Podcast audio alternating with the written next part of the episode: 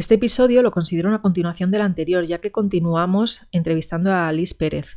Ella nos habla sobre su voluntariado dentro de Code for Ladies y como vicepresidenta de Mujeres TIC, qué es lo que está haciendo para conseguir disminuir esa brecha de género que existe dentro del ámbito del sector, mejor dicho, eh, tecnológico, no solamente en República Dominicana, que es donde ya lo está haciendo, sino también a nivel mundial.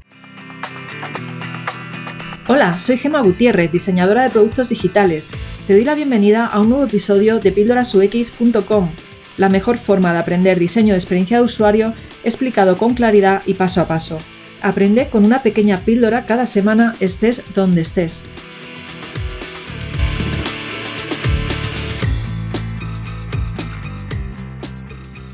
Yo quería hablar eh, de más cositas que tú haces, que eres muy, muy emprendedora. quería hablar de que, nos cuentes, ¿no? Porque eres fundadora de Code for Ladies, que es un proyecto social educativo para llevar clases de programación a mujeres en zonas rurales y contribuir a cerrar esa gran, y digo gran porque es cierto, no solo en República Dominicana, es en todo el mundo, brecha de género en ciencia y tecnología que tenemos las mujeres. ¿no? Cuéntame un poquito ese proyecto. Bien. Em, yo creo que, todo ese tema de, de trabajar ya esa parte social que hago, fuera de, de la parte empresarial, de la parte de diseño y todo eso, surge cuando yo terminé la universidad, que como que me encuentro un poquito desubicada con, con ¿y ahora qué? ¿Y ahora qué voy a hacer? Sí, ya estaba trabajando como programadora, pero como que eh, me sentí un poquito perdida porque me sentía como sin networking, no conocía a otras mujeres. De hecho, en la universidad que estudié eh, yo, habían como cinco mujeres junto conmigo, creo que en, mi graduación era un grupo de tres o cuatro las que al final terminaron graduándose. Entonces, me encuentro un día en LinkedIn eh, haciendo scroll y me encuentro con un evento que es como que el primer evento de tecnología para mujeres en República Dominicana. Y digo, bueno, pues yo tengo que participar, le escribo a la persona, me inscribo en el evento y, y voy al evento y como que desde ese momento mi, mi, visión sobre la mujer en tecnología cambia porque encuentro que hay muchísimas más chicas. En ese evento habían quizás unas 40 o 50 personas y me encuentro con un, había un panel, era un panel de, de profesoras que ya llevaban personas, o sea, eran mujeres mucho más adultas que yo, que apenas estaba empezando a salir a la universidad, y me encuentro con maestras de programación, maestras de, de electrónica, que estaban contando su experiencia de que ella la tenía más difícil que nosotras cuando es. Entonces, eso me motivó muchísimo, me uno a ese grupo de chicas y de ahí nace entonces Mujeres TIC, que Mujeres TIC RD, Mujeres TIC República Dominicana, es em, la, ahora mismo la, la, comunidad de mujeres en tecnología, de, de, mujeres en tecnología más grande y creo que de tecnología en general del país porque somos muchas. Y nace precisamente con la finalidad de empezar a unir a todas esas mujeres eh, que alguna pensaba porque se graduó de una universidad diferente, que no habían tantas, al igual que yo, y cuando empezamos a reunirnos todas y yo llamaba a mi amiga y yo llamaba a mi prima que también está estudiando, que quiere estudiar para motivarla, y nos reunimos un grupo de 250 y algo de mujeres.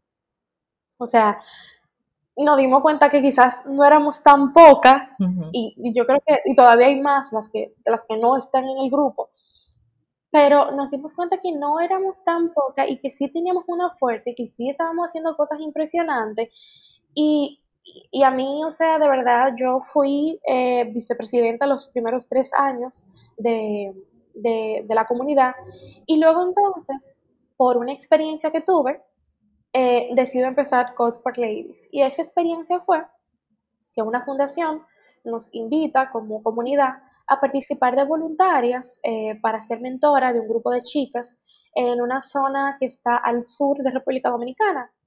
Eh, se llama Barahona, pero esas niñas eran de una zona que le llaman Batey.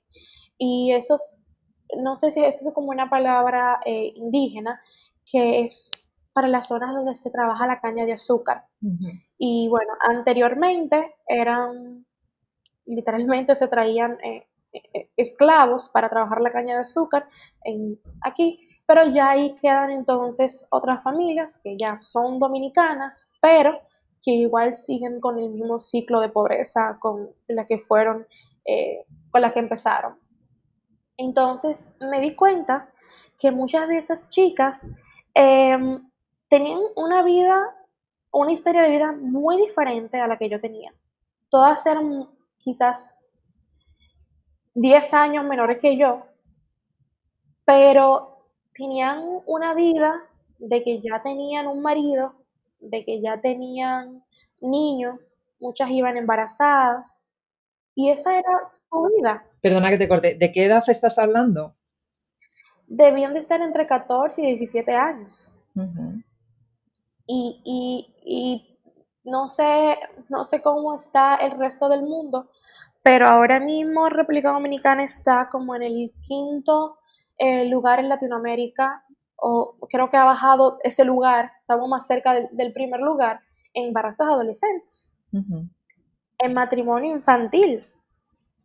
Y, y, entonces toda esa situación, que, que, son parte del mismo ciclo de pobreza que, que se repite, porque había niñas, eh, y le llamo niñas, pero ya eran adolescentes, eh, que no tenían un nombre, o sea, porque no estaban, eh, su, su, madre no fue, aquí se le llama como que declarar, o sea, no sé cómo, cómo poner el nombre que me entiendan, o sea, cuando, exacto, no, están, no, no tiene un registro civil. Y, y por lo tanto tampoco puede hacerlo con, con, esa muchacha que ya tenía 16 años, pero esa que tenía 16 años también estaba embarazada ya, así que no pueden estudiar, no pueden tener un trabajo por el simple hecho de que ni siquiera tienen legalmente, no existen.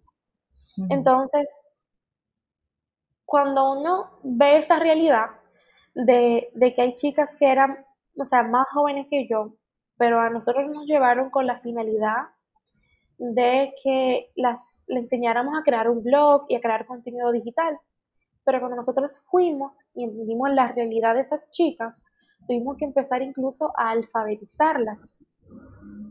Y el trabajo ahí, o sea, a mí me frustró al principio, era difícil, porque yo me daba cuenta, yo he sido maestra de, niños de, de preescolar hasta hasta allá de la educación media, incluso he trabajado con personas universitarias y yo puedo comprender el nivel de, de quizás de comprensión lectora, de, ortografía, de todo eso, o sea, yo puedo entenderlo, pero ellos estaban muy, muy, a nivel muy bajo. Y, y, muchas de ellas iban a la escuela, pero incluso la educación que ellas podían recibir era totalmente diferente a la educación que puede recibir una persona en la ciudad. Y me frustró tanto que yo lloré yo recuerdo que yo tuve que, irme a, la, habitación del hotel donde, donde me habían pedido quedarme porque estaba eh, a unas cuatro seis, creo que son cuatro o cinco horas de, de donde vivo, en Santo Domingo. Y yo dije, me frustré, pero luego como que volví y dije, no, yo lo tengo que hacer. Y ahí fue donde empecé entonces a, a alfabetizar a muchas de ellas y hacerlo con más amor porque me di cuenta que del privilegio que yo tenía. Entonces yo dije, está bien que nos reunamos todas las mujeres en tecnología, pero ¿qué va a pasar con las otras? ¿Qué va a pasar con las otras que no tienen la misma oportunidad que, yo o que nosotras de entrar a la universidad? Está bien, la tenemos difícil, hemos sido en algún momento discriminada, hemos sido víctimas de machismo en área laboral y todo lo demás, pero ellas ni siquiera van a tener acceso a que la discriminen en un trabajo por ser ingeniera. Entonces es como que me hizo ver eh, la, situación de las mujeres, el acceso de las mujeres a la educación desde un punto muy diferente. Y muchas veces eh, cuestionan el tema de que, ¿y por qué solo mujeres? Si no es discriminación que tú solamente trabajes con mujeres. Y la respuesta es que no, para nada, porque las mujeres tienen un contexto totalmente diferente. Cuando una joven, de, una adolescente de 14, 15, 16 años sale embarazada, es muy probable que el padre sea un adulto, lo primero, es uno de los, de los casos más frecuentes que tenemos, sea un adulto que tiene posibilidad de trabajar, de estudiar, mientras que ella se va a tener que quedar a cuidar a ese bebé y ya no tiene la misma posibilidad de conseguir un buen trabajo, de tener educación. Entonces, no el mismo contexto. Son cosas, o sea, hay una realidad muy diferente con nosotras las mujeres. Y en, el país, y, lo que yo creo que al final terminó motivándome incluso a, hacer activismo, a ser más feminista y a entender más la realidad, es que como país, como te mencionaba, tenemos unas tasas altísimas de embarazo adolescente. Tenemos una tasa súper alta de matrimonio infantil que aunque mucha gente ha querido discutir el término de si es infantil o es de adolescentes, es un matrimonio de menores de edad. Y punto. Y, y, se, y las últimas estadísticas, los últimos que, he escuchado es que em, desde el 2001 al 2016 hubieron 37 mil matrimonios infantiles. O sea, estamos hablando de esos matrimonios, porque es importante ahí sacar que aunque estamos eh, ahora con, una, toda una revolución que se ha hecho en, cuanto a ese tema, em, ya se está legislando para, para penalizar el matrimonio infantil, pero ahora es legal. O sea, si un padre o, la madre, el tutor, autoriza que esa jovencita se puede casar legalmente con un adulto y ese adulto no puede ser eh, perseguido por la ley, porque es legal su unión con una menor de edad. Entonces, esos casos se dan y da lugar, por supuesto, a que los padres, quizá por mala situación económica, por porque ese hombre le ofrece algo a cambio de quizás eso es trata de blanco, o sea, eso es horrible y, eso simplemente, o sea, no importa si consentimiento o no consentimiento, debe ser ilegal.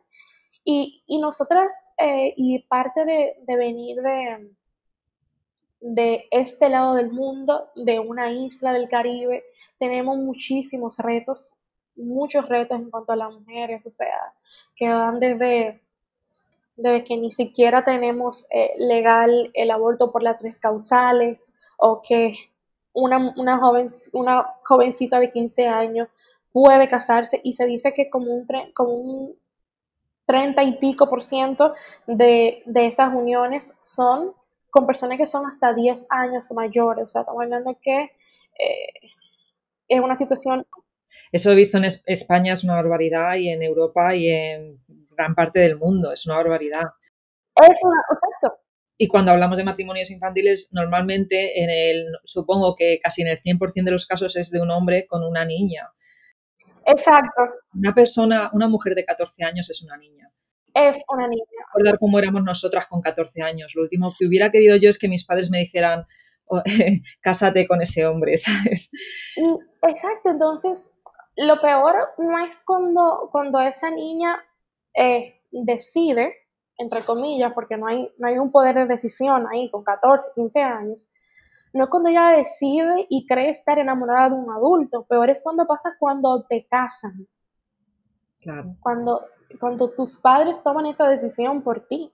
Cuando dos adultos deciden que tú te vas a casar y que tú te vas a dedicar a una vida de ama de casa con muy poca edad y pasa mucho sobre todo y por eso nos enfocamos mucho en zonas rurales, que no necesariamente son las que están tan lejos de Santo Domingo, pero nos enfocamos mucho en eso porque se ven casos de, bueno, para que tú puedas eh, tener una mejor vida, te voy a casar con una persona que te va a llevar a la ciudad y tú vas a poder vivir mejor y luego tu familia va a poder estar mejor. Y es como que a veces esa idea tan equivocada que tienen muchos padres que quizás en una falsa buena intención eh, quieren lo mejor para sus hijas. Pero es muy feo y deben haber políticas públicas que defiendan a esas mujeres. Y, cuando yo hablo de zonas rurales y menciono que no tan lejos del centro de la ciudad, es porque a mí me ha tocado ir a zonas que están en la periferia de la ciudad, quizás 45 minutos, una hora de donde yo vivo, y no encontrar internet simplemente porque no hay una compañía que, que ha llevado un cableado hacia allá, que la escuela no tiene forma. Entonces, cuando, cuando uno ve que ni siquiera pueden tener acceso a Internet, cuando todavía esas zonas tienen problemas eh, con energía eléctrica, porque yo he tenido que suspender a veces una clase por falta de energía eléctrica, entonces como que cuando tú tienes esos problemas tan básicos, es a veces muy fácil decir, eh, las mujeres no estudian la carrera porque no quieren, porque las carreras están ahí y ya tienen acceso a estudiar lo que quieran, sí es cierto, es posible, pero cuando hablamos de, de, que en tu familia eh, tú tienes 10 hermanitos y que en tu, por tu zona no hay luz, no hay agua, no tienes acceso a internet mucho menos, tú tienes que trabajar. Tu, prioridad no es dedicarte a estudiar y a, ser una gran profesional. Tu prioridad es ver qué tú vas a hacer para salir de la pobreza. Y, ahí es entonces donde, cuando hay esa necesidad, que es una necesidad casi de sobrevivir, es donde tenemos que, entrar eh, y nosotras, porque de malos ejemplos de forma de conseguir dinero y sobre todo las mujeres, o sea, tenemos mucho, abundan los malos ejemplos. Pero cuando yo le pregunto a muchas de esas chicas si ellas conocen alguna mujer que se haya desarrollado en el área de ciencia y tecnología, no conocen ninguna. Entonces, ¿de qué van a partir? O sea, es que no tienen la más mínima, mínima información, no saben... Claro, no tienen referencias. O sea, ¿cómo? ¿Cómo le vamos a pedir que lo hagan si, si no tienen de dónde partir. Entonces, yo creo que, este proyecto realmente eh, ha cambiado más eh, mi vida, mi forma de ver las cosas, que lo que yo he podido hacer por ellas. Pero he podido llegar a unas 60 chicas em, con la ayuda de, de, algunas voluntarias que ponen su conocimiento a disposición para que ellas vean otra forma de ganarse la vida, vean otras carreras que pueden estudiar también, vean que hay una carrera que es muy rentable y que ellas pueden dedicarse a eso, que es fácil de aprender, que no es tan complejo crear una aplicación, que ellas también pueden hacerlo.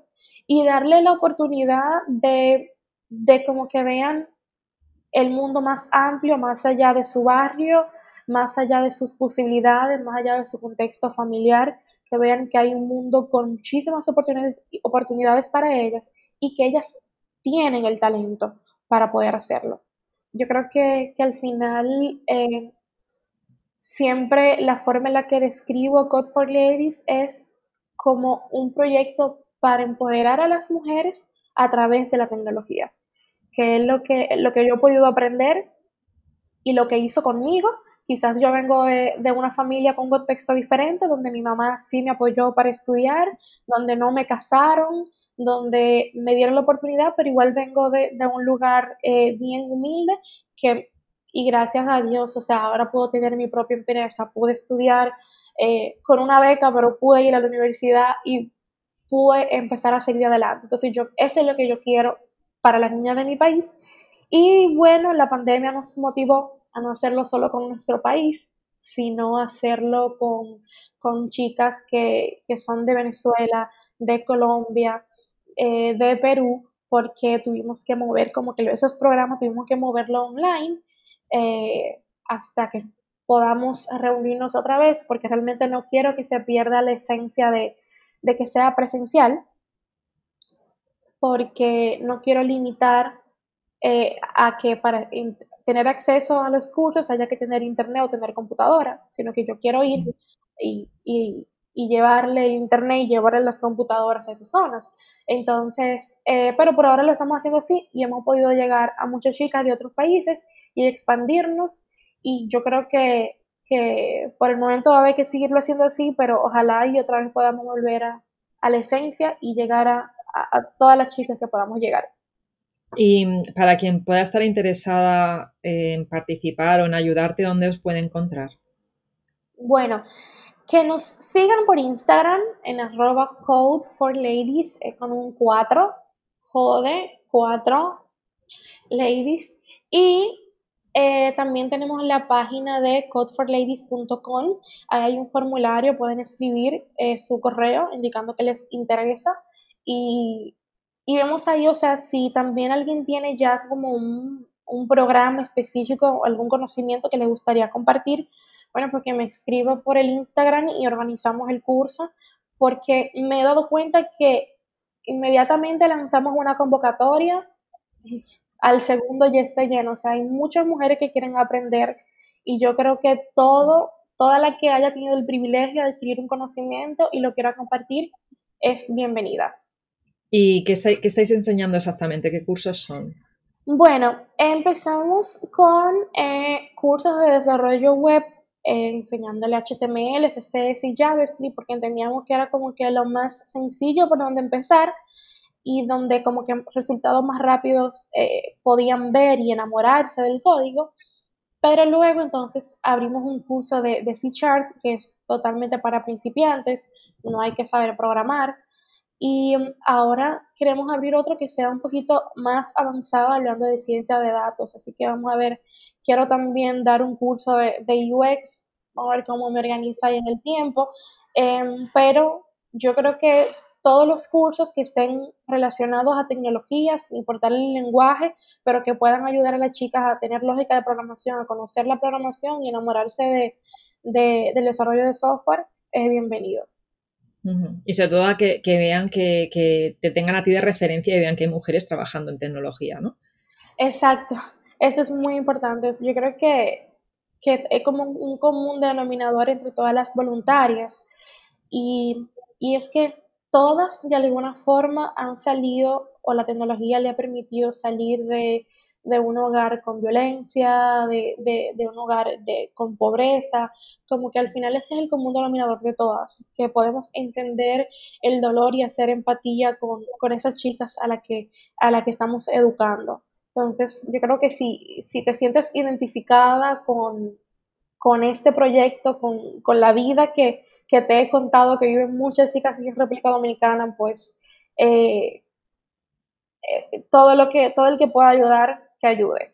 A mí me, encantaría poder tener más personas que quieran dar cursos para tener más cursos simultáneamente y, más chicas aprendiendo al mismo tiempo.